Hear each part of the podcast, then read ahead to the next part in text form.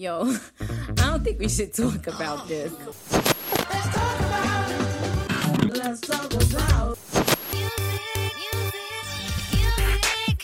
Bonjour à tous et bienvenue dans 3 minutes 49, la sélection actuelle. Salut Romuald. Salut Adam, ça va? Ça va pas mal, ouais. Moi, je, je vais arrêter de choisir de- des trucs trop complexes. hein. J'en ai marre, je veux de la pop. Je, je n'en peux plus.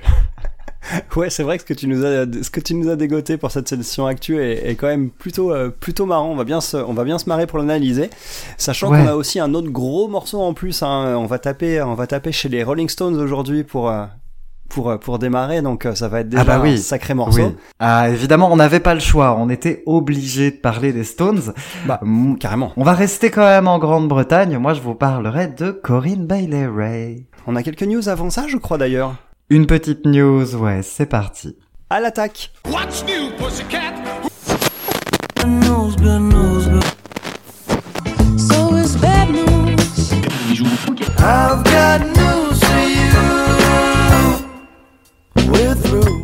Alors, bon, news, oui et non, parce que ça remonte un petit peu maintenant, c'était fin septembre, donc ça, ça date un peu, on a un petit peu de retard, mais on va revenir sur les Mercury Prize de cette année. Ouais, on en avait parlé l'an dernier déjà, parce qu'en plus on avait fait aussi une émission spéciale sur les Mercury Prize. Ouais. qui récompense le meilleur album britannique de l'année. Exactement. Donc cette année, après euh, donc une année 2022 qui avait sacré bah, Little Sims et son album Sometimes I Might Be Introvert, donc qui est excellent. Excellent album, ouais. On repart donc sur cette année avec une petite liste dénominée déjà qui fait plaisir. On y retrouve notamment The Car des Arctic Monkeys, Oui. qui est un très chouette album, hein, dont on avait chouette, déjà parlé.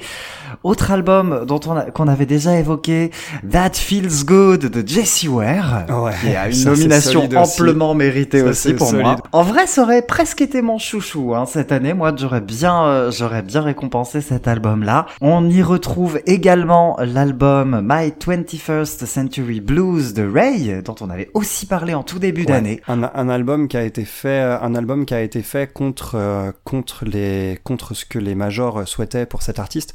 Elle s'était Oui. battue pour faire son album et pour en pour euh, pour euh, pour s'en donner les moyens et ça donnait un super un super résultat. Ouais, ouais, ouais. Un album qui est quand même plus fort par sa, par sa symbolique que par sa qualité intrinsèque. C'est tout à fait reste vrai. il reste quand même une vraie réussite. hein.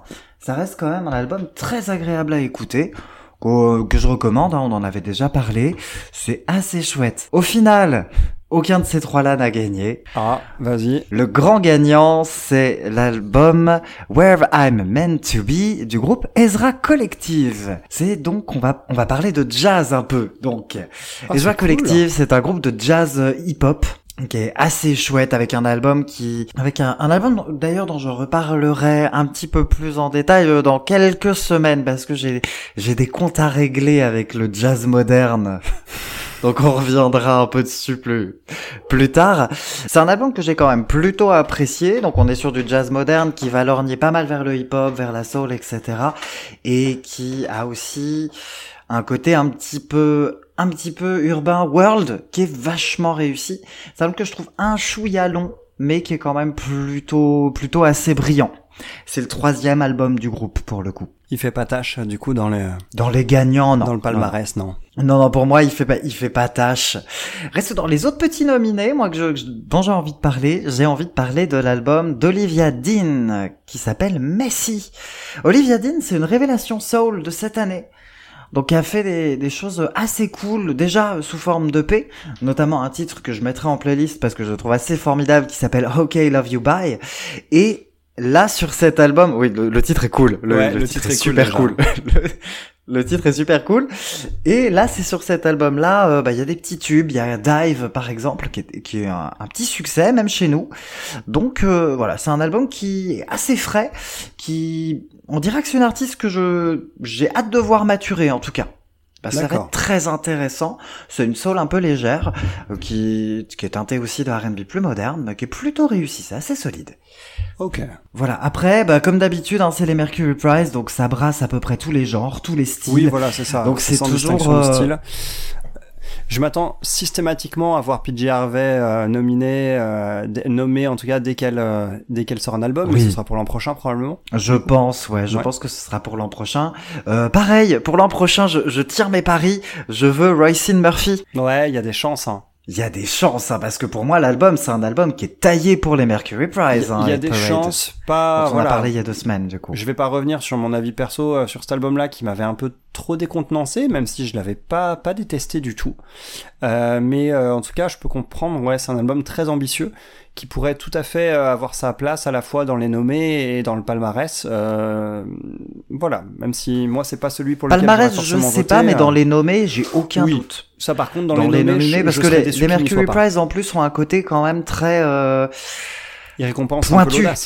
Voilà, ça récompense l'audace, ça récompense la musique vraiment pointue, Mm. ce que fait pas par exemple euh, les Brit Awards ou les ou les Grammy, enfin moins en tout ouais, cas. ouais, moins, ouais, tout à fait.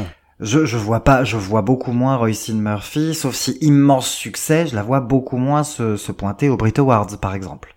Ouais, c'est clair. D'ailleurs, est-ce que tiens, on on parlera d'elle un petit peu plus tard dans dans dans l'émission, mais est-ce que Corinne, est-ce que Corinne, elle aurait pas une nomination pour les pour les Mercury de l'année prochaine? Alors, le truc, on en parlera comme tu dis tout à l'heure, mais Corinne Bailey c'est une artiste euh, dont je connais pas le reste de la discographie. Donc moi, je l'ai découverte avec l'album dont on va parler aujourd'hui, et euh, c'est un album qui est tellement ouf que, ceci dit, j'arrive pas à le juger. Euh, j'arrive pas à le juger, euh, comment dire, à la lumière de sa discographie entière. Euh, et, je, et je pense que le- la discographie d'un artiste a aussi un peu de poids. En fait, au moment où tu arrives au Mercu- euh, à être nommé au Mercury Prize. Ce serait Après, pas il y a beaucoup de premiers albums hein, qui ont été nommés et qui l'ont même remporté. On avait déjà parlé de Speech de Bell, c'était euh, le premier album. Speech de Bell, les Monkeys Arctic aussi, ouais. Monkeys euh, aussi, à, à l'époque en 2006, je crois. Donc euh, ouais, effectivement, ce serait pas non plus scandaleux. Ce serait pas non plus scandaleux, mais mais là, je ouais, je je, je sais pas. Franchement, euh, c'est je suis encore en, en digestion hein, moi, sur cet album de toute Oui, façon. oui, oui. Ouais. Bah, on en parle un petit peu plus tard. Ce qui veut dire qu'on en a terminé pour les news et on va, avant justement de- d'attaquer euh, Corinne Bailey en fin d'épisode, on va attaquer...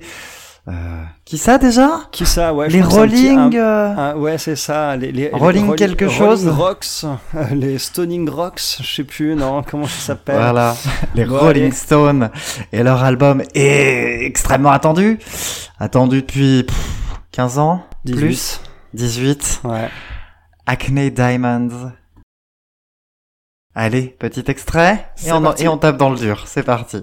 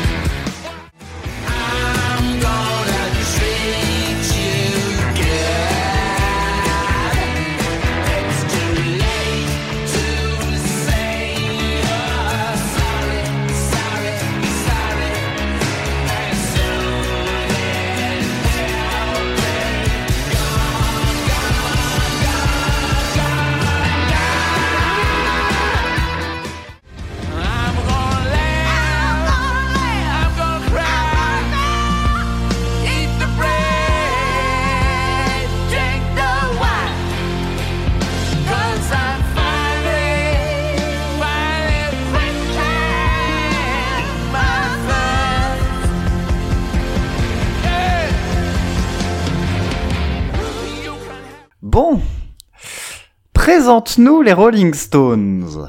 Alors, ouais, tout de suite quoi. Alors, Allez. les Stones, évidemment, bah tout le monde connaît, tout le monde connaît en tout cas la renommée de ce groupe. Euh, c'est un groupe britannique formé dans les années 60, à vrai dire au début des années 60, parce qu'ils ont fêté euh, du coup leurs 61 ans de carrière. Cette année, premier album sorti en 1962 si je me trompe pas, avec euh, à la base la rencontre entre Mick Jagger et Keith Richards, avec en plus pas mal de, membres qui euh, ont un peu évolué au fur et à mesure du temps. On avait Charlie Watts à la batterie, qui est décédé il y a quelques années, en 2021. On avait également, euh, on, avait également Brian Jones, euh, qui était un membre emblématique du groupe au, tout début, qui ensuite a été, a été remplacé successivement par Mick Taylor, excellent guitariste, et par Ronnie Wood dans les années 70, qui est encore aujourd'hui le deuxième guitariste du groupe. Et euh, bah, tout au long de ces 60 ans de carrière, les Stones, ils ont jamais lâché le sommet. C'est ce que je trouve assez ouf.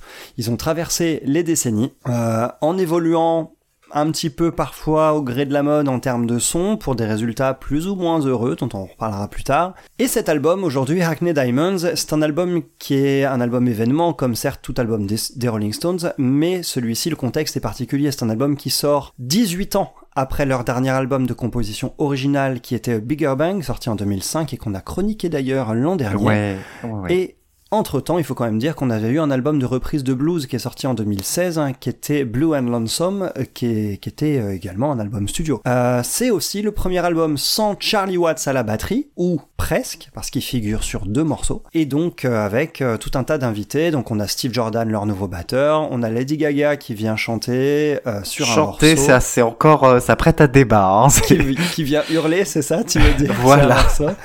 qui On vient a- hurler à la fin d'un titre là. On a, on a Paul McCartney aussi, ce qui est quand même assez, assez rigolo d'avoir un membre des Beatles qui vient sur un disque des Stones. Ça c'est très cool, mais c'est pas les seuls invités cool. On reviendra Non. dessus. Ouais. Ça, c'est clair. Il y en a bien d'autres, en tout cas. Acne Diamonds, c'est un peu une grande fête, non? Qu'est-ce que t'en as pensé? Bah, c'est ça. C'est une grande fête. C'est c'est un album. euh, Je vais je vais commencer tout de suite. Je pense que des Stones, moi personnellement, même si je connais pas leur carrière, j'attends de la musique. Point. Ouais. J'attends pas de la grande musique. J'attends pas un chef-d'œuvre. Les chefs-d'œuvre, ils les ont déjà. J'attends pas qu'ils révolutionnent euh, ni leur sang, ni le rock, ni leur musique, ni la scène musicale de manière générale. Moi, des Stones, j'attends un cadeau. J'attends de la musique. Et j'ai eu ce que j'attendais, c'est-à-dire un cadeau. J'ai eu ce qu'ils ont eu envie de me de m'offrir à ce moment-là, ce qu'ils ce qu'ils ont eu envie de s'offrir à eux. Et bah j'ai kiffé, j'ai kiffé comme il se devait. Et je vais pas jouer les les pisses froides d'internet comme j'ai pu lire euh, plein de fois. J'ai j'ai pas voilà j'ai pas envie de jouer les rabat-joie. L'album il est imparfait, on va revenir dessus. Non, bien sûr, Mais oui. j'ai quand même aimé ce que j'ai écouté parce qu'il y a des super fulgurances. C'est un album qui se veut moderne. C'est un album euh, qui embrasse quand même leur style, qui par moments est très touchant et qui est en tout cas tout le temps plaisant à écouter. Ouais, je suis d'accord avec toi et je te rejoins complètement là-dessus. On est sur un groupe qui a 60 ans de carrière, on est sur des mecs qui ont 80 ans. À un moment, il, faut pas non plus cracher dans la soupe. Ça veut pas dire. Alors attention, il y a aussi ce truc-là. Il faut pas faut pas se dire qu'on est obligé d'aimer cet album. J'ai eu un débat non, avec, un de mes élèves d'ailleurs euh, hier à propos de ça. C'est important de mettre le doigt dessus. Il y a un tel il y a un tel battage médiatique autour de cet album qu'on a l'impression d'être obligé de- à- obligé certes de l'écouter et obligé de l'aimer, ce qui est absolument pas le cas. Mais la- de là à cracher sur les Stones euh, en, en disant que cet album, euh, bah, il est loin d'être à la hauteur de leur chef-d'œuvre des années 70. Oui, mais en même temps, enfin, Oui, mais c'est pas le C'est pas sujet. ce qu'on attend. C'est pas ce qu'on attend. C'est-à-dire qu'on attend de la bonne musique et euh, pas, Voilà. comme tu disais, pas forcément de la grande musique. Après, ceci dit, il y a des envolées qui sont quand même méchantes. hein. Les- Oui, c'est oui, oui, quand, oui. quand Ah, même bah, incroyable sur certains On va revenir dessus. Mm, Mais, mais voilà, on, attend en fait c'est un cadeau, du- ouais, simplement un du plaisir immédiat, je pense. Et moi, le plaisir immédiat, je l'ai eu, et c'est surtout eux qui l'ont eu visiblement. Donc, oui, euh, voilà, c'est ça. C'est le plus, son d'un groupe qui s'éclate. Et en fait, moi, c'est ça qui compte. C'est que les Rolling Stones ont sorti un album parce qu'ils ont plus rien à prouver. Ils ont plus d'argent à gagner. Ils ont, ils ont plus rien à prouver. Pourquoi ils font ça? Ils font ça par amour de la musique. Ils ont envie, Voilà. en fait, d'un seul coup, de se dire, ah tiens, en fait, on a encore des trucs à raconter, racontons-les. Et voilà. Et voilà. Et, et ils s'éclatent. Et ils s'éclatent. Et à ce stade de leur carrière, mais je veux dire, on va pas cracher dans la soupe. Un nouvel album des Rolling Stones, c'est, Oui, c'est, Voilà. Après, on assez n'est inespéré. clairement pas obligé de l'aimer. Voilà, je pense qu'il faut pas euh, Ouais, attendre voilà. un chef-d'œuvre parce que, comme je disais, bah, les chefs-d'œuvre ils les ont déjà. Si on veut écouter un chef-d'œuvre des Stones, bah c'est facile. Il y en a oui, plein. c'est ça. Il y en a plein. ouais. Ceci dit, en termes d'efficacité, c'est un album qui a vraiment. euh, bah, je trouve que sur cet album, il y a, y a aucun morceau euh, mauvais. En fait, il y a aucun morceau qui est vraiment complètement a, sous les il y a autres. pas mal de fillers quand même. Il y a pas mal de fillers, ouais, il y a pas mal de fillers, de morceaux un peu de remplissage, mais même ces morceaux de remplissage, il y a toujours des petites touches à l'intérieur qui accrochent l'oreille et qui en font des choses agréables. Ou alors, ils sont bien dosés en termes de durée. Je- je- euh, Mm. Une fois n'est pas coutume, je vais parler d'un filler en premier. Je pense au, au morceau Tell Me Straight qui est chanté par Keith Richards, qui est un peu un passage obligé dans chaque album des Stones. Oui, pour moi c'est pas un filler, je l'adore ce morceau. Ah, tu l'as bien Tell Me Straight? Moi, je l'aime vraiment bien, mais je crois que c'est la voix de Keith Richards qui me plaît. J'aime bien sa voix. D'ailleurs, je recommande son album. euh, je recommande son album sorti en 2015, euh, qui était vraiment excellent, Cross-Eyed Heart, euh, qui était un super album. Mais ouais, moi aussi j'aime bien la voix de Keith Richards, mais je trouve que le morceau Tell Me Straight, qui est en dixième position, avait quelque chose de plus sombre et surtout d'un peu trop répétitif. Donc euh, les refrains avaient, ce côté un peu soulagement, on va dire, du coup, qui adoucissait l'ensemble. Mais je trouve que voilà, c'est ça peut être un brin lassant. Ceci dit. Les paroles sont cool. Et, puis, il dure moins de 3 perspective- minutes en plus. Donc voilà, voilà. tout à fait. Il y a un beau, y a un très beau solo de guitare. Le morceau dure moins de 3 minutes, donc quand c'est répétitif, bah c'est ce qui convient en fait justement. Et puis les paroles sont sympas parce qu'elles mettent un peu en vieillissement aussi Mm. le, le vie- euh, elles, met- elles mettent en, en exergue, je veux dire surtout le vieillissement euh, un petit peu et certains questionnements. Et il y a cette phrase Is my future all in the past? Oui, que je bah, peux pas m'empêcher de garder en tête. Très joli, ouais.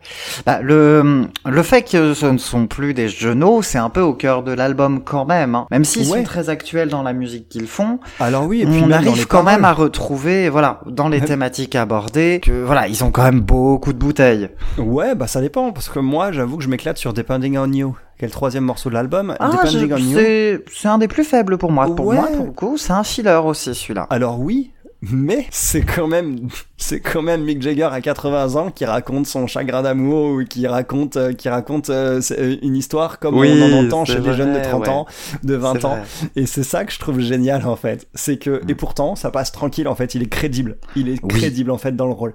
Et je trouve ça voilà, rien que pour ça, j'ai j'ai apprécié ce morceau, d'autant plus que je le compare à leur dernier morceau qui ressemblait un peu à celui-ci en termes d'ambiance qui était Streets of Love qui était pas forcément terrible sur euh, Oui, non, Street sur of Love, c'était vraiment pas ouf pour le qui était en plus un, un single quoi. Donc euh, après moi je l'aime bien quand même. À force je m'y suis fait mais bon c'était un single assez faiblard quoi. Donc euh, c'est un morceau dans lequel j'ai trouvé qu'il y avait quand même du cœur et de la conviction. Donc euh, c'est celui qui fait le mieux oublier leur âge peut-être. C'est pour ça que je l'ai bien aimé mais bon la fin est un peu abrupte en plus. Donc effectivement c'est Ouais. pas un des meilleurs de l'album mais malgré tout voilà j'ai trouvé euh, quand même quelque chose de plaisant toi, il y a des fillers aussi, euh, en plus de cela, que t'as que t'as trouvé avant de partir sur les gros coups de cœur? Ouais, je vais, je- ça va être assez simple. Moi, je, je pense l'enchaînement euh, Dreamy Skies et Mess It Up. Même si j'aime Oh, bien Mess It Up, je l'aime bien Mess It Up, mais ouais. déjà Mess It Up, il a la malchance d'être avant euh, mon morceau préféré de l'album. Ouais, là je peux comprendre. Déjà. Donc, euh, du coup, il fait un petit peu pâle figure, même s'il est très chouette. Mais c'est vrai que le- c'est des morceaux que je trouve un petit peu plus oubliables. Avant Alors- d'avoir, du coup, une, une très belle fin, pour le coup. Ouais, c'est vrai. Dreamy Skies, euh, effectivement, elle est relativement anecdotique. C'est une balade très roots et qui sonne un peu très euh, micro au milieu de la pièce et les mecs en train de jouer autour. Oui, Euh, tout à fait, un peu. C'est d'ailleurs comme ça qu'ils avaient enregistré leur album précédent, Blue and Lonesome, en 2016.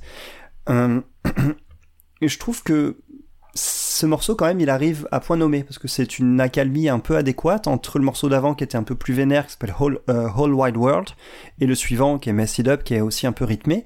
Je trouve que cette petite balade ici, pour calmer un peu le jeu, elle fait, elle fait du bien. Euh, Il y a un joli boulot à la guitare slide en plus, et surtout la douceur du toucher de batterie de Steve Jordan, qui est pas forcément son point fort dans ce que j'ai l'habitude d'écouter de lui. Euh, je l'avais adoré d'ailleurs sur un album de John Mayer qui s'appelle Continuum évidemment. Et ben là, on a un toucher vraiment tout en légèreté en fait sur ce morceau euh, très acoustique. Donc euh, voilà, c'est pour ça que ça m'a ça m'a plu. C'est pas méchant quoi. Vers le jeu de Steve Jordan, ce qui ressort, c'est quand même un certain manque de finesse, hein, globalement, par rapport à... Ouais, par rapport à Par Charlie rapport à Charlie oui, Watts. effectivement. Bah, Charlie Watts c'est un musicien de jazz. Charlie, Charlie Watts c'est un musicien de jazz qui a fait 60 ans de carrière au sein d'un groupe de rock. Donc, tu vois que voilà. Oui, bah oui, Steve Jordan, c'est un musicien de blues. Steve Jordan, c'est un musicien de blues, mais qui est aussi très éclectique, qui est très à l'aise dans la pop aussi, et qui est capable de, de choses que je trouve absolument ouf. Moi, ce que j'adore chez Steve Jordan, c'est son côté métronome. Le, le mec, il va avoir un, un- une lourdeur de la frappe, en fait, qui va asseoir son jeu de batterie comme un support inébranlable, en fait, sans pour autant taper fort, mais avec quelque chose qui a du poids, en fait. Quelque chose qui a, qui a du poids et qui est ancré et je j'ai toujours adoré son jeu. Et je- pour les Stones justement bah je trouve que c'est c'est assez adéquat même si les petites touches de légèreté qu'on pouvait trouver chez, chez Charlie Watts, bah du coup, quand elles arrivent sur, euh, sur euh, Mess It Up et sur euh, Live by the Sword principalement, bah on... on... Cas, oui, je te rejoins sur le fait qu'on a, on a moins de subtilité chez Steve Jordan, mais moi c'est un batteur que j'aime tellement que du coup, euh, son manque de subtilité, bah par exemple sur Hungry, qui était le single, le single de lancement, euh, fait du bien ce manque de subtilité sur Hungry. Oui. C'est ce qu'on veut, quoi. On veut que ce soit rentre dedans. D'a- D'ailleurs, j'ai été choqué, j'ai lu que, que beaucoup de gens considéraient que Angry comme extrêmement mauvais. Oh, c'est méchant. Bah oui, moi j'ai un problème sur les exigences hein, qu'on a. Non, Ouais, c'est ça. C'est pas une de leurs meilleures. euh, c'est pas une de leurs meilleures, mais euh, c'était un single efficace, un single très sécure. Ouais. Les Stones, ils, ils- ils reviennent après 18 ans sans composition originale, sauf euh, des singles épars par-ci par-là. Et du coup, bah, ils arrivent avec un morceau qui euh, reflète leur identité. euh, sans prendre Oui, de risque voilà. en fait donc comme single c'était adéquat et c'est agréable c'est aussi clairement l'un des titres les plus modernes de l'album. Ouais, il est moderne. On sent d'ailleurs l'influence de Andrew Watt, hein, leur producteur, euh, sur cet album, qui a pris le relais de Don Was, leur producteur euh, historique, euh, et qui a d'ailleurs co-composé les trois premiers morceaux, dont Angry justement, qui est le morceau d'ouverture. Ouais. Donc on sent cette, cette modernité, cette approche moderne avec, euh, avec Andrew Watt à la prod. Angry, je trouve que c'est plutôt une belle entrée pour moi. euh, Ouais, c'est très bien comme morceau est- d'ouverture en voilà, plus. Plus je l'écoute, plus je l'aime en C'est plus moderne Angry. aussi. Donc euh, j'ai aussi beaucoup de, j'apprécie beaucoup Get Close, qui est le, qui est le second morceau avec un Alors, riff qui m'a J'ai un surpris. souci sur Get Close. Ah, C'est pas vraiment un souci, hein, c'est pas du tout un souci sur Get Close. C'est que pour moi, il, il est crédité euh, avec la présence d'Elton John. on l'entend pas. On l'entend pas. Ouais, on l'entend pas Elton John, pas on l'entendra un petit peu plus. Euh, Oui. On l'entendra un petit peu plus sur euh, plus, même. Sur les by the Sword, je crois qu'il est là-dessus aussi. Mais c'est Ouais, vrai que son piano sur euh, Get Close, on l'entend quasiment pas Elton John, donc c'est normal, c'est c'est dommage. Euh, Alors par contre, j'ai un doute, c'est sur Get Close le saxophone aussi je crois ouais, il y a un sacré On l'entend saxo. bien celui-là Celui-là, on l'entend bien. Le solo de saxo, moi, il m'a fait décoller. Et à ce moment-là, je me suis dit, en fait, ouais, j'ai retrouvé les Rolling Stones. Et ils Je, étaient je reconnais qu'il m'a fait un peu sourire au début parce que je me trouvais un petit peu ringard et puis finalement je l'ai beaucoup aimé. Je, je- Ah, voilà, je m'y suis attaché à ce solo de saxo. Pour moi, ce morceau, c'est une masterclass du plus pur style des Rolling Stones, sans révolutionner quoi que ce soit. La science du riff hein, de Keith Richards là-dessus, la science du riff, elle est, elle est dingue. Et surtout, euh, c'est un son reconnaissable entre mille dès le départ, en fait. Moi, ce qui m'a surpris d'ailleurs à partir de ce morceau, je m'attendais pas à du gros boulot sur les guitares. Parce que je me dis, les mecs, ils sont quand même en bout de course. Au niveau des guitares, ils vont faire des trucs plutôt pépères, euh, qui sonnent. il y a une mais inventivité sur les solos. C'est ça. Il y a Et une en fait, vraie je- inventivité. je sur m'attendais pas à autant de solos, je m'attendais pas à autant de, de riffs recherchés, autant de trucs comme ça. Et donc du coup, en fait, euh, ça m'a ça m'a vraiment fait kiffer d'être euh, d'être à nouveau surpris alors que je m'y attendais pas en fait là-dessus quoi. Donc euh, un morceau sur lequel il y a des solos, c'est Bite My Head Off par exemple avec euh, Paul McCartney à la basse. Là qu'on n'entend pas des masses non plus. Non, c'est ça, c'est dommage, c'est juste ronflant en termes de, de, de nom. Mais c'est vrai que Paul McCartney, bah alors par contre, ce qui m'éclate, moi, sur ce morceau, c'est que c'est un morceau hyper, euh, hyper punk, euh, limite, quoi. Il est hyper. Oui, il ça est c'est sympa. Pour moi, c'est une espèce de, de, de petite parenthèse punk qui est, qui est tout à fait euh, rigolote et qui représente bien ce, cette envie de plaisir immédiat et de s'éclater de l'album. Tout à fait. Bite My Head Off, pour moi, c'est le morceau le plus représentatif de l'album. C'est son, c'est sa carte d'identité parce que c'est un morceau fun, au plaisir immédiat. Et même s'il ne correspond pas à l'identité musicale de l'album, il résume l'identité d'intention de cet Ouais, album-là. c'est vrai. À savoir, on est là pour kiffer tout de suite, avant qu'il soit trop tard. Aussi. C'est vrai. Peut-être. Franchement, je trouve ça, je trouve ça tout à fait vrai. Je trouve ça tout à fait vrai. C'est le morceau qui m'a le plus surpris par euh, par ses guitares. Et euh, c'est vrai que Paul McCartney, bon, la ligne de basse, elle est pas non plus hyper dingue. Hein. Elle est, elle est tout à Non, fait ça aurait classique. pu être, honnêtement, ça aurait pu être l'identité de n'importe qui. Ça aurait Voilà, pu être la ligne c'est de base ça. de n'importe qui. J'aime bien euh, le fait qu'il balance la fuzz à un moment pour euh, pour euh, le petit solo où il, où il joue la ligne habituelle mais juste avec de la fuzz donc j'aime bien ça et ce que j'aime aussi là-dessus c'est que ça me fait penser à un morceau des Beatles qui s'appelle Helter Skelter petite parenthèse là-dessus Helter Skelter c'est un morceau qui avait été composé par Paul McCartney qui à l'époque était un peu le morceau le, le, le un peu Monsieur Balade chez les Beatles en fait c'était lui qu'on associait surtout aux compositions des ballades des choses comme ça et donc du coup, du coup, il avait composé ce morceau pour casser un, un peu cette image aussi, et puis avec d'autres motivations autour. Mais du coup, ce, ce type d'état d'esprit, je le retrouve sur Bite My Head Off en fait. Donc ça me surprend pas quelque part de le voir sur ce morceau-là. Je trouve qu'il est à sa place dessus en fait. C'est quitte à être Oui. sur un morceau des Stones, Ouais, ouais. autant que ce soit un morceau hyper vénère euh, à contre-pied de ce qu'on pourrait attendre justement. Ouais, ouais, c'est vrai. Et pour le coup, grosse réussite aussi, ça c'est un de mes petits, euh, c'est un de mes petits coups de cœur de l'album, hein, clairement, Bad My Head Off. Euh, autre coup de cœur, euh, avant de distribuer mon ultime carton, et encore qu'un demi-carton, c'est euh, la Live by the Sword, du coup, qui est mon gros coup de cœur avec Elton John, qu'on entend cette fois pour de vrai.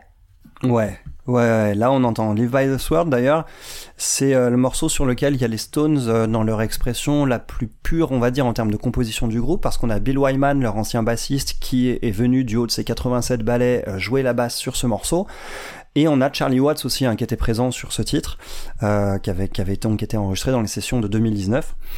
Et euh, on entend le piano euh, très boogie euh, de, de Elton John, et on Ça, entend vraiment. j'avoue, Hmm. cette espèce de, de, de piano, euh, il euh, il m'obsède hein, depuis, euh, je, je l'adore, Ils vraiment. sont tous en train de jammer sur ce morceau. Voilà, t'as l'impression, t'as l'impression que t'es, t'es juste, t'as juste passé la tête dans le studio et que les mecs ils étaient en train juste de, de faire une improvisation et de se dire ah c'est cool, ça fait un, ça, ça fait un morceau sympa. Donc euh, c'est- ça, c'est un vrai des- kiff aussi. Hein. Ça, pour C'est le digne des Stones des années pur plaisir. 60-70. Ouais. T'as des cartons à distribuer, tu me fais un peu peur là. Non, alors c'est pas vraiment un carton, mais mais s'il te plaît, Lady Gaga, arrête Ah. de hurler. Alors, il y a un côté compétition. On parle de Sweet Sounds of Heaven. Euh, pour moi, c'est le meilleur morceau de cet album. Ah bon? Pour- Ouais, pour moi, c'est le meilleur morceau de Au cet album. Parce que euh, un kiff de 7 minutes 30 sur trois accords avec tout le monde qui s'éclate, le côté à moitié compétition euh, over the top entre Mick Jagger et Lady Gaga qui va gueuler le plus fort, de Steve Jordan qui commence à faire refaire monter un peu ses tomes pour euh, relancer le morceau qui descend, qui remonte ses vagues. Moi ça m'a vraiment plu. Ça m'a vraiment plu. Je trouve que je trouve vraiment que, que tout le monde est en kiff sur ce En vrai- morceau. En vrai, c'est un morceau que j'aime quand même. Mais j'avais envie de dire euh, que Lady Gaga que chantait Lady beaucoup Gaga trop gueule trop fort. voilà. Ah bon Elle hurle beaucoup trop. Mais c'est l'occasion de parler de la voix de Mick Jagger, qui est étonnamment jeune dans cet Ah, t'as vu ça quand il va chercher dans les aigus aussi? Ouais. C'est incroyable. Autotune? Non, tu rigoles, il y a une version live de ce morceau qui est sortie il y a quelques jours. Euh, c'est, il, il accroche la même note. Ah ok. C'est ok. incroyable. J'ai tendance quand même à croire qu'il y a quelques euh, quelques poussières qui ont été enlevées euh, en post prod. Reste que c'est quand même assez invisible et que euh, c'est toujours très kiffant et vraiment chapeau pour la voix de Jagger. Hein, clairement Ouais. sur tout le long de Ouais, l'album et particulièrement sur ce titre. Ouais, Bravo parce qu'il a une voix d'une jeunesse qui est assez remarquable. ouais, ça c'est, c'est assez ouf. P- puis pour quand même pardonner un truc à Lady Gaga aussi, je trouve que le passage très calme du morceau, sur lequel elle revient avec une voix toute douce, tu sais, en arrière-plan qui remonte, je trouve que Oui. ça fait son effet du, du, du, du, tonnerre, quoi. Ah bah oui, tu m'étonnes, elle nous a crevé les tympans pendant trois minutes avant. ah bah évidemment que c'est agréable. Ah là là. Il y a deux autres morceaux dont j'aimerais parler pour finir. C'est vrai que c'est un album euh, sur lequel on a beaucoup de choses à dire. Moi, je pense à Me- Mess It Up parce que c'est du Stones dans le texte.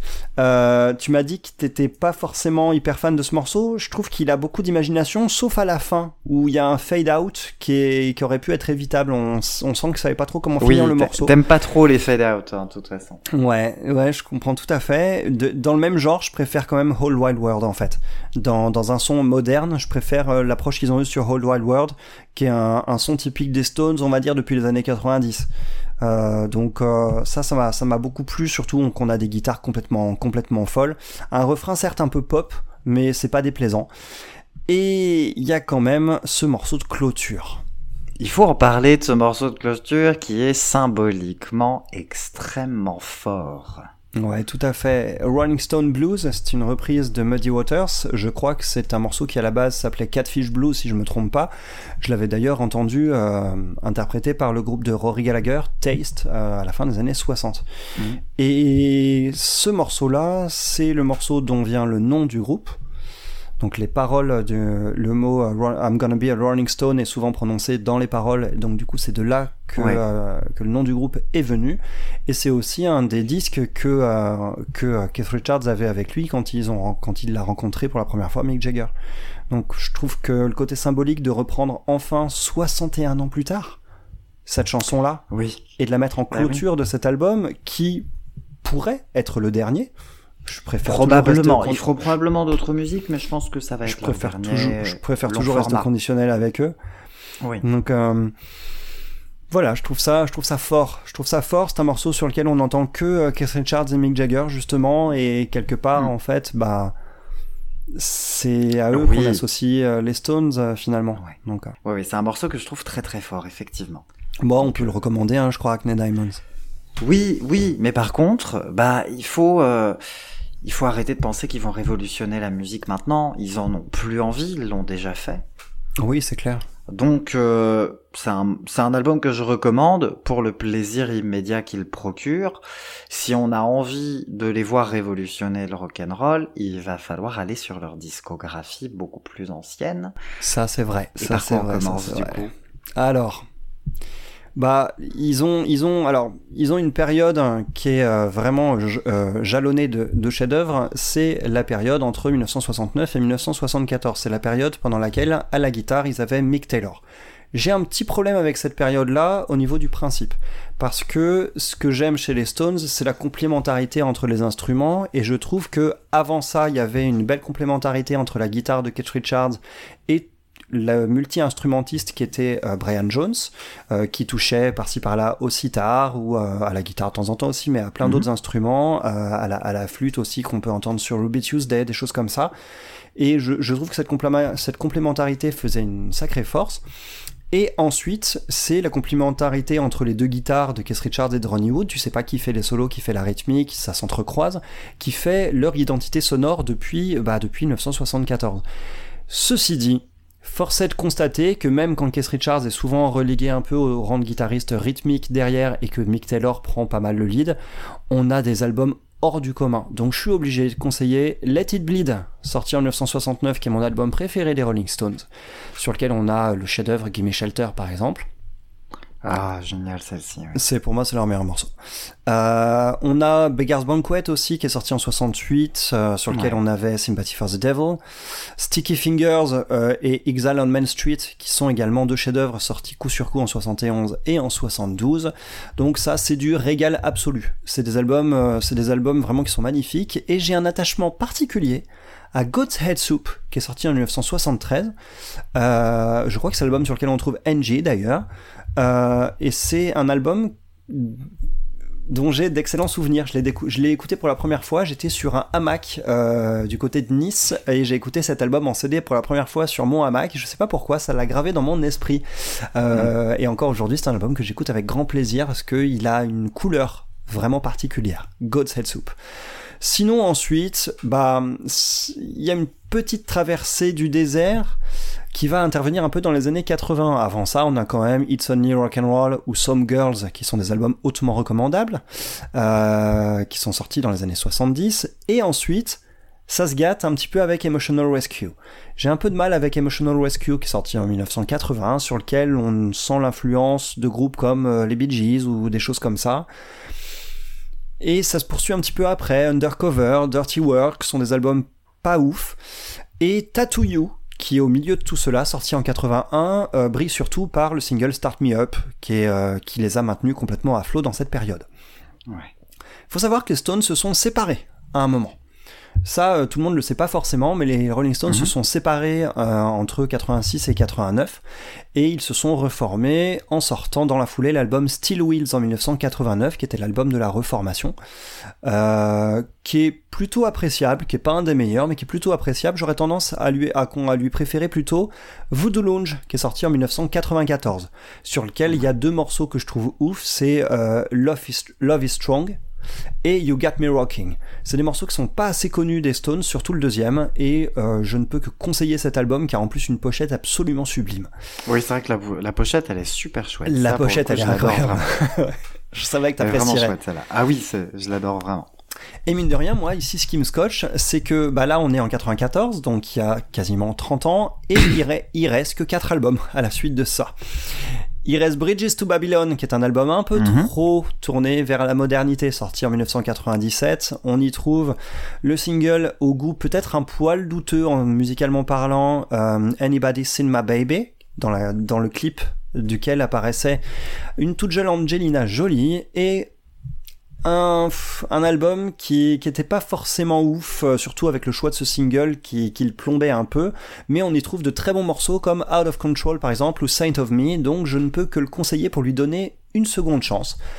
A Bigger Bang, sorti en 2005, on l'avait chroniqué ensemble, qui était loin d'être un mauvais album, mais peut-être un peu trop long avec ses 16 titres. Blue and Lonesome, enfin, l'album de reprise de blues en 2016, est plutôt sympa parce que, bah, on entend que c'est quatre personnes au milieu d'une pièce, on entend le talent d'harmoniciste de Mick Jagger qui n'est pas assez mis en avant euh, quand on en parle, mais c'est un excellent harmoniciste. On l'entend d'ailleurs sur euh, Rolling Stone Blues, le morceau dont on parlait tout à l'heure à la fin Oui. de l'album chroniqué aujourd'hui.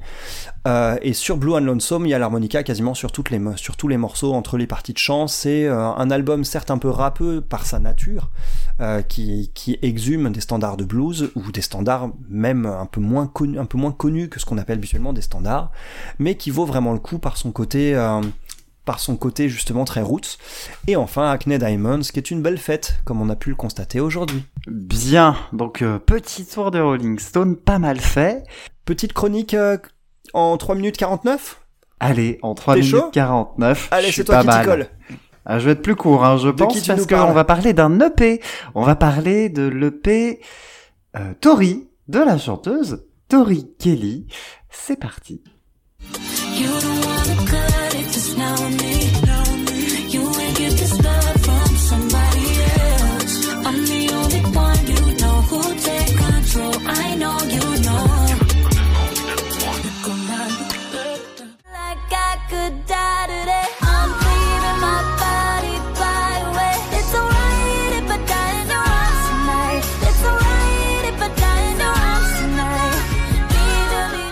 Attention, c'est parti.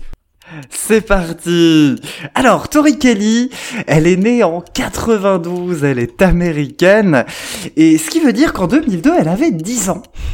Parce que son EP Tori, ça sent bon le R&B early 2000. C'est un album, ça va, c'est un, c'est un EP qui rend hommage à toute cette vibe early 2000. Donc tout ce R&B euh, très très très marqué de l'époque, avec des sonorités hyper identifiables, comme par exemple, on en a déjà parlé, ces guitares hyper cristallines, ou encore ces cordes, pardon, ces synthés qui imitent des cordes, qui sont hyper marqués tout le temps, partout, tout le temps. Dans cette, dans cette EP là, bah, elle a décidé de se faire plaisir, de rappeler un petit peu, euh, bah, ses, ses 10 ans. Donc c'est un album qui est, même en termes de thématique, assez euh, romantico-romantique et qui donne cette espèce de, de kiff sur six titres de revenir un petit peu euh, dans le passé. Il y a quand même des petites touches de modernité où elle va faire appel à des percus un petit peu marqués euh, drum and bass sur pas mal de titres, ou alors sortir des espèces de solos de guitare un petit peu inattendus, Des un solo de guitare solos de fuzz guitare. euh, très marqué. Ouais.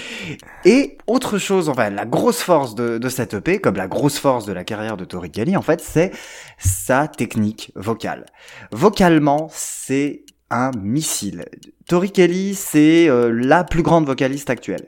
C'est juste pas à débattre. Elle est incroyable tout le temps. Elle jongle entre les octaves. C'est toujours assez fascinant si on aime la technique vocale. Si on n'aime pas la technique vocale, on peut se retrouver sur la qualité des mélodies qui sont là, qui sont marquées et qui sont euh, assez verts d'oreille dans le style. Donc c'est un EP que j'aurais tendance à recommander malgré tout quand même, vraiment bien parce que moi qui ai grandi dans les années 2000, j'ai- forcément j'ai kiffé un peu. Ouais, C'est ne sûr. peux que kiffer. hein. Ouais, ouais, ouais, clairement. Par contre, ça tiendrait jamais sur la totalité d'un album. Ouais. Donc là, le choix du format est approprié. C'est largement suffisant. Il faut pas aller plus loin. Mais si, voilà, s- je dis, si on a envie de se replonger 20 ans en arrière, euh, c'est pas mal. Donc euh, oui, c'est un oui pour euh, Tori. Donc de Tori Kelly. Et un jour, on parlera de ses albums aussi parce que c'est rigolo quand même. Vraiment. C'est particulièrement inoffensif, mais en termes de, en termes de plaisir, euh, Ça vaut le coup et puis ça nous remet euh, ça nous remet un petit 20 ans en arrière avec quand même euh, voilà avec une certaine euh, exécution qui est quand même très cool, notamment euh, un, un travail du sample qui est vraiment réussi puisqu'elle a même fait venir en sample Timbaland et Darkchild pour le Ah côté ouais. emblématique Ah ouais, de l'époque. Ah ouais. Voilà. Bon, bah écoute.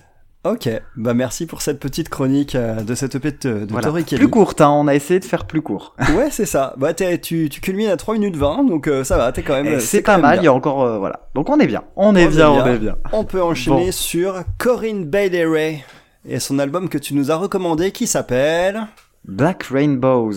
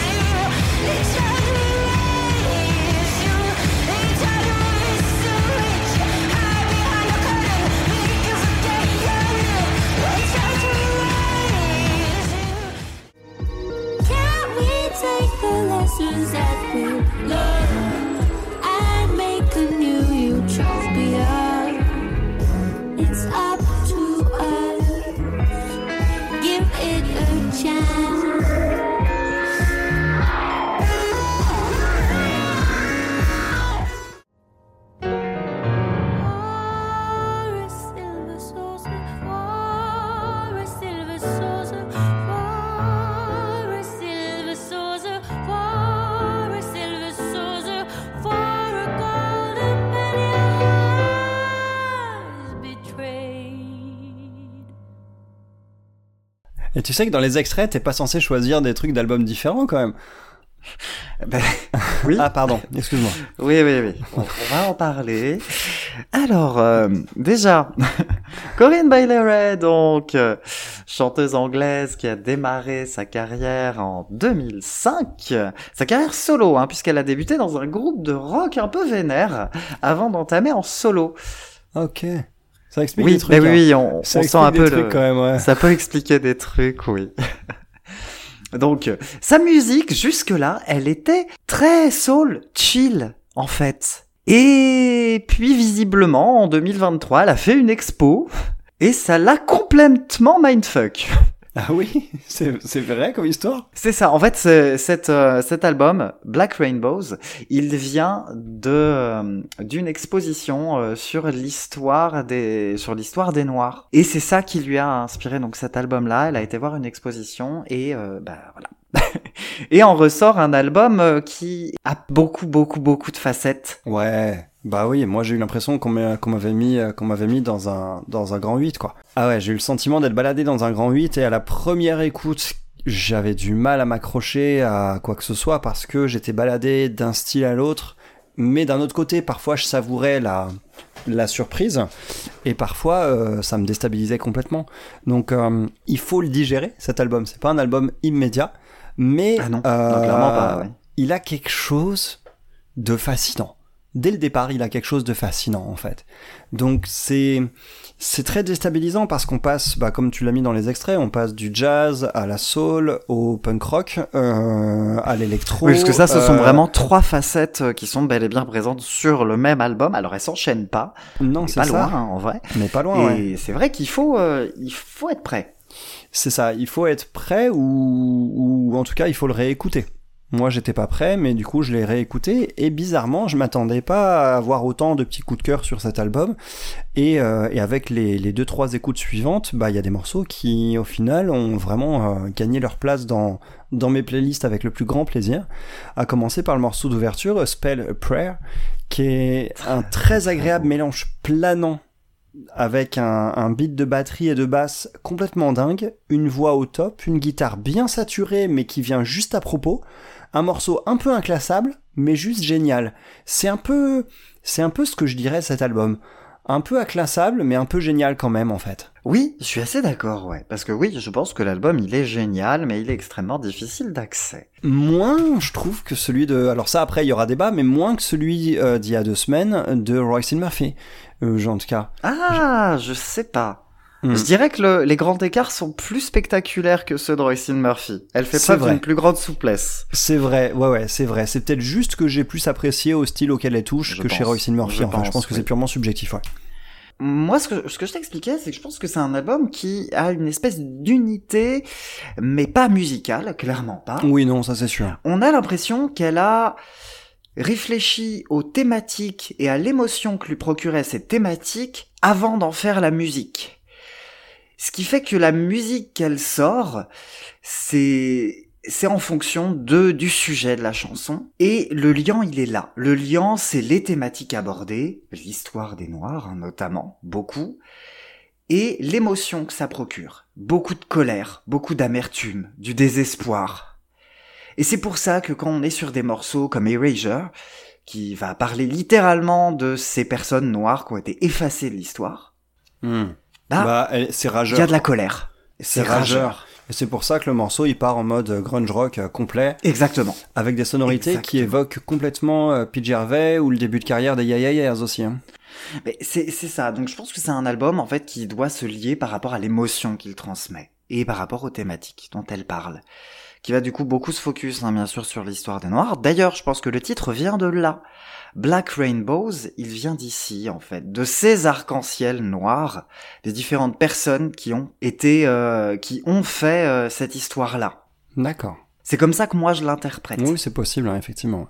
La pochette, par contre, est très particulière. J'ai- j'ai- Oui, oui, je la trouve très belle quand même. Je la trouve très belle.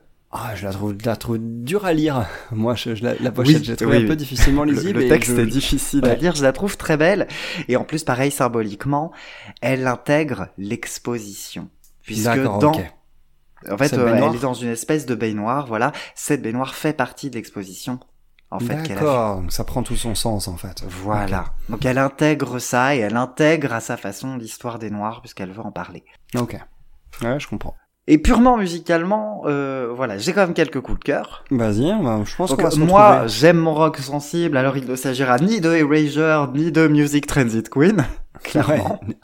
Ah, New Qui sont New des York titres- Transit Queen, oui, c'est ça. No, pardon. on, est, on York est un peu chez les Ting. Tings hein, là-dedans. euh. Oui. Ça me fait penser oui. aux Ting Tings, euh, c'est péchu, c'est lourd à souhait, euh, surtout basse batterie, et puis 1 minute 49 au compteur, et basta. Voilà, très court. Très court, ça suffit. Et oui, ça suffit. Moi, j'aime beaucoup le titre Black Rainbows, justement. Où là, on part dans un espèce de jazz électrique qu'aurait pas, qui a, beaucoup écouté Miles Davis, hein, d'ailleurs. Ouais, c'est très free jazz. hein. Période, euh, ouais, période Beaches Brew, avec cette espèce de, de jazz très dissonant, avec du saxo pincé, du saxo, euh, bah, un peu, bah, un peu dissonant, un peu désagréable par moment même, qui est très, voilà, que je trouve très intéressant. Et pour le coup, ça c'est un de mes titres préférés de l'album, hein, clairement. Alors moi j'ai eu du mal à l'appréhender, mais je trouve que la variété de l'instru euh, tout au long de ce morceau, euh, ce côté très free jazz, eh bien ça en faisait un très beau morceau de transition en fait justement entre entre Oh, c'est euh, ce qu'il est. entre Spell a Prayer et Erasure. Je trouve qu'il est parfaitement à sa place là-dessus. Oui. Euh, il, il permet d'avoir une sorte d'ambiance étrange où tu sais pas vraiment où ça mène et donc ça peut mener à peu près n'importe où. Ça fera sens. à sa place, et pourtant, euh, on fera sur les trois morceaux, on a trois styles différents. Au oui, c'est ça. Mais justement, dans un ordre assez savamment pensé. Bon, allez, parle de ton carton. Euh, moi, mon carton là-dessus, c'est Earthlings. Earthlings, full électro, ça allait. Mais la voix, est, quand elle débarque, est, je trouve, un peu trop trafiquée. Et puis on entend ces bruits électroniques derrière qui m'évoquent euh, encore une fois un mec qui joue à Mario euh, en arrière-plan, euh, qui a oublié de couper le son de, sa, de sa DS, on va dire, pour taper vraiment à l'ancienne. J'ai eu un petit peu de mal, mais ceci dit, c'est un peu adouci par quelques notes de guitare et la voix qui parfois réussit quand même à se distinguer en dépit de ses effets, je trouve. Même avec ses effets, la voix parvient à distinguer les envolées, font leur petit effet. Elle a un très joli timbre, hein, moi je trouve. Elle a un timbre vraiment intéressant. hein. C'est ça, c'est effectivement ça, et euh, ça réussit à ressortir même dans ce morceau-là, mais il y a quand même trop de couches par-dessus en fait. Il y a trop de couches sur ce morceau, et c'est avec ça que j'ai eu du mal. Oui. Ouais, ouais, ouais. Euh, moi, est-ce que j'ai des cartons? Pas vraiment. Je dirais He Will Follow You With His Eyes, Ah ouais dont la fin expéri- expérimentale me largue complètement. Ouais, moi aussi, c'est dommage parce que jusque-là c'était bien, ça part comme une soul euh, très un peu lente, un peu tranquille, avec Voilà, des sons ouais. certes un peu un inquiétants. peu élégante, qui va euh, doucement lorgner vers le cabaret. Oui, c'est ça, effectivement. On a quand même quelques petits sons euh, un, un peu qui m'inquiétaient un peu au départ, qui s'installent, mais qui font que quand ça s'épure par la suite, on savoure en fait. Et tout ça, ça crée Et- un équilibre vraiment cool. Et puis à la fin, on a d'un seul Et la coup, euh, patatras. De je répète seul coup le 25 morceau fois la même phrase et c'est très étrange. Et... ouais. Mais c'est le but. C'est Ouais. le but. Ouais, mais ça, ça s'écroule un petit peu quand même. Je, je suis, je suis d'accord. Je suis d'accord, effectivement, mais pour moi, ça marche. Je pense que son intention étant Oui, de- l'intention, euh, ne- voilà, de, de mettre de l'inquiétude, de, de ne pas nous laisser indifférents. Il n'y a aucun morceau qui me laisse indifférent sur cet album-là.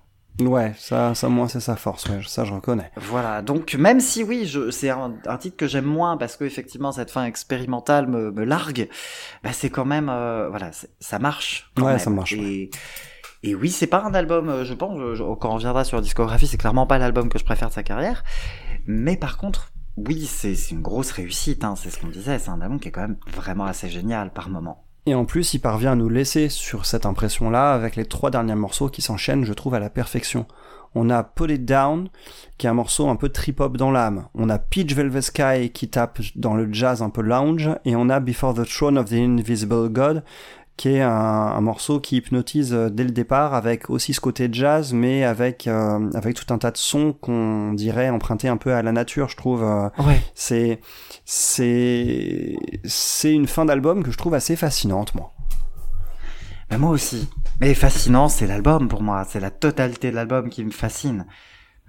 C'est voilà. Mais la fin de l'album, elle est assez brillante. Je suis, je suis assez d'accord. Et voilà, c'est un album qui est difficile d'accès, mais qui va laisser, qui laisse des marques hein, quand même. Pour moi, Ouais. c'est un al- album qui clair. vraiment pas indifférent. C'est clair, c'est clair. Donc moi je peux que recommander euh, cet album parce qu'au final je me suis retrouvé à avoir beaucoup plus de coups de cœur à- en son sein que euh, je ne m'y attendais. Et il faut il faut l'écouter plusieurs fois. Il faut pas s'attendre à l'aimer forcément tout de suite à la première écoute.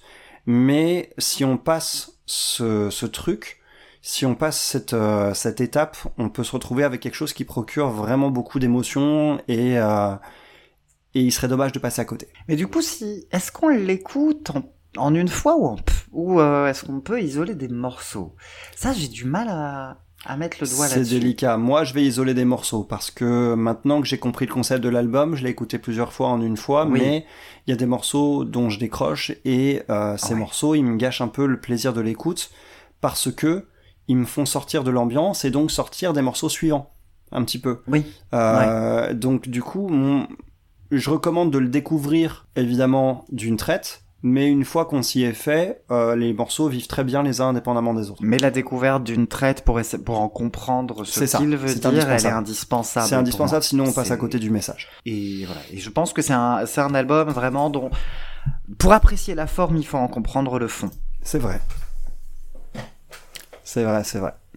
T'as des conseils euh, concernant le- sa discographie, euh, j'imagine, parce que tu me parlais de, de quelque chose qui est Alors, beaucoup plus soul. Ben oui, oui, oui. Alors, c'est pour ça que je suis parfaitement incapable de dire si c'est une bonne porte d'entrée ou pas. Parce que Black Rainbows, on peut l'écouter juste comme ça. Il n'y a pas de souci. Entrer dans la carrière de Corinne Bailey derrière, ça est, c'est juste pas une porte d'entrée du tout, en fait. Hmm. Parce que on verra euh, comment s'annonce la suite de sa carrière. Il faudra attendre 8 ans, hein, puisqu'elle sort un album tous les 7-8 ans maintenant. Ouais, donc forcément, ouais, c'est un peu. voilà. Il faudra voir comment s'annonce la suite de sa carrière, mais en fait, ça n'a rien à voir. Littéralement, rien à voir avec le reste. Alors, il y a un petit peu de, il y a un petit peu de soul, hein, quand même, dans, dans Ouais, Black bien sûr. Rainbows, mais, mais dans les premiers albums, donc son premier album éponyme, hein, sorti en 2005, c'était un album de pop soul, un petit peu folk, parce que beaucoup de guitare, mais avec, euh, voilà, des, des mélodies hyper catchy, des chansons vraiment plutôt du côté romantique de la force, et qui avait euh, qui avait pas ni cette ambition politique ni cette ambition émotionnelle à savoir que c'est pas un album qui avait l'ambition de nous attraper à la gorge mais plutôt de nous faire beaucoup de câlins. Et ça marche. Pour moi c'est un vrai plaisir à écouter. C'est pas un album que je trouve extrêmement profond mais c'est une espèce de très très jolie fleur qui a une, très belle odeur mais qui voilà mais mais qui s'arrête là mon album préféré c'est son deuxième c'est The Sea où là, elle pousse un petit peu plus les curseurs. Ça va être par moments plus soul, ça va être par moments un petit peu plus expérimental aussi, tout petit peu. Mais voilà, mais c'est voilà, quand elle va faire de la pop, elle va la faire plus franchement. Quand elle va être dans l'émotion plus brute, elle va y aller aussi un peu plus franchement. Ce qui fait que c'est un album qui est comme le premier, mais que je trouve plus réussi sur tous les points. Ok. Ouais, c'est cool. C'est Il cool, y a mais des pour morceaux un petit peu ça plus reste assez. vénères, mais toujours côté très soul. Au niveau des thèmes, c'est plus varié? Un petit peu plus varié, puisque à l'époque, elle venait de, de perdre son mari. Oh la vache. Donc du coup, c'est un album qui est aussi un peu plus émotionnellement un petit peu plus fort. Du coup. Ouais, je comprends. Son troisième album, euh, qui a un très très joli titre, qui s'appelle The Heart Speaks in Whispers. Hmm, c'est beau. C'est très joli, ben, c'est aussi très joli, hein. c'est un très bel album qui est aussi un peu plus pop, beaucoup plus pop même. Euh, Il y a des titres qui ressemblent par exemple pas mal à du Coldplay. Ok. Du Coldplay, euh, Coldplay début des Coldplay début ou Coldplay euh, fin de carrière? Non, Coldplay 2010. D'accord, ouais. Donc euh, Ouais. Coldplay Ouais. Paradise quoi. Ouais. Ouais, voilà, Coldplay. Paradise, voilà. Ouais. C'est un album quand même qui réussit, que je trouve trop long. Que je trouve quand même beaucoup trop long. Mais, mais réussite, quand même. Parce qu'il n'y a aucun des trois albums qui est vraiment désagréable à écouter. C'est peut-être ça d'ailleurs, ce qui fait la différence avec Black Rainbow, c'est que par moment il est vraiment désagréable Ça- à écouter. Ça prend Mais des comme c'est le but. Ça prend des risques, ouais, c'est ça. Donc euh, quand même, écoutez-la parce que c'est vachement bien. Écoutez Black Rainbows quand même, mais armez-vous parce que il- pas en une fois. Il faut jamais, Mm. il faut pas euh, de toute façon euh, n'écouter qu'une fois euh, un album et, et particulièrement celui-là. Ouais, particulièrement quand ils sont difficiles d'accès justement. Ouais. Mm. Mais je pense que ça vaut le coup quand même parce que je trouve que c'est quand même une belle réussite. Je te rejoins là-dessus. Voilà. Et évidemment, euh, je, je voudrais euh, petite anecdote, c'est quand j'ai écouté l'album, je me suis dit, ça fait sept ans qu'elle est pas qu'elle est partie de la, de la musique, qu'elle n'a rien fait, elle revient. Évidemment, elle est autoproduite. Évidemment, c'est sous son propre label parce que jamais une major n'aurait pris ce risque-là. C'est Et sûr. rien que pour le risque, il faut y aller. Hmm. Ouais, carrément. Eh ben écoute, franchement, c'était une sacrée expérience. C'est ça. Et euh, ouais, c'était. C'est- pas mal. euh, C'est pas mal de clôturer notre programme d'aujourd'hui euh, assez chargé sur euh, sur ce genre d'expérience justement parce que c'est Ouais, aussi pour c'est ouais, aussi ouais. pour vivre ces moments musicaux là qu'on qu'on fait qu'on fait ça. Ah bah, tout Euh, à fait, ouais. Donc euh, pour les partager aussi, j'espère que que voilà que que ça vous procurera autant d'émotions que que nous, quelles qu'elles Mm. soient, à vrai dire. Et en attendant, on va se retrouver dans une semaine pour euh, une émission rétro au thème euh, un petit peu, un petit peu, euh, un petit peu rigolo aussi. Enfin, pas vraiment rigolo, mais ça dépend, ça dépend des cas, on va dire. Mais On va le parler thème, de, de séparation, de reformation de groupe. voilà, c'est ça. On va parler d'albums qui sont sortis euh, juste après bah, le départ d'un membre euh, emblématique de, du, du groupe qui est concerné. Donc on n'en dit pas plus pour l'instant, mais ça nous a permis de taper dans des styles un peu différents, même si on s'est un peu réunis sous la bannière très large du rock, euh, très très large. Ah, a- hyper large. Hyper Et ça va large. être euh, un peu culte aussi, voire Oui. très très très culte même. voire très très culte parce qu'on va taper dans un des albums les plus vendus de tous les temps, évidemment. On en parlera. La semaine prochaine. En attendant, Adam, porte-toi bien. Merci à toi Romuald. Merci, tout le monde pour l'écoute. Et à dans une Et à dans semaine. une semaine. Allez, Ciao. ciao tout le monde.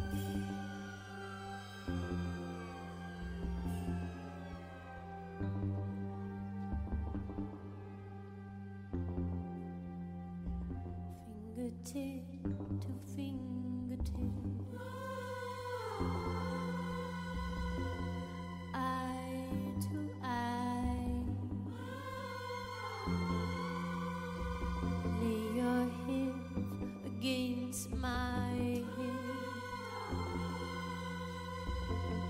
Feet entwined.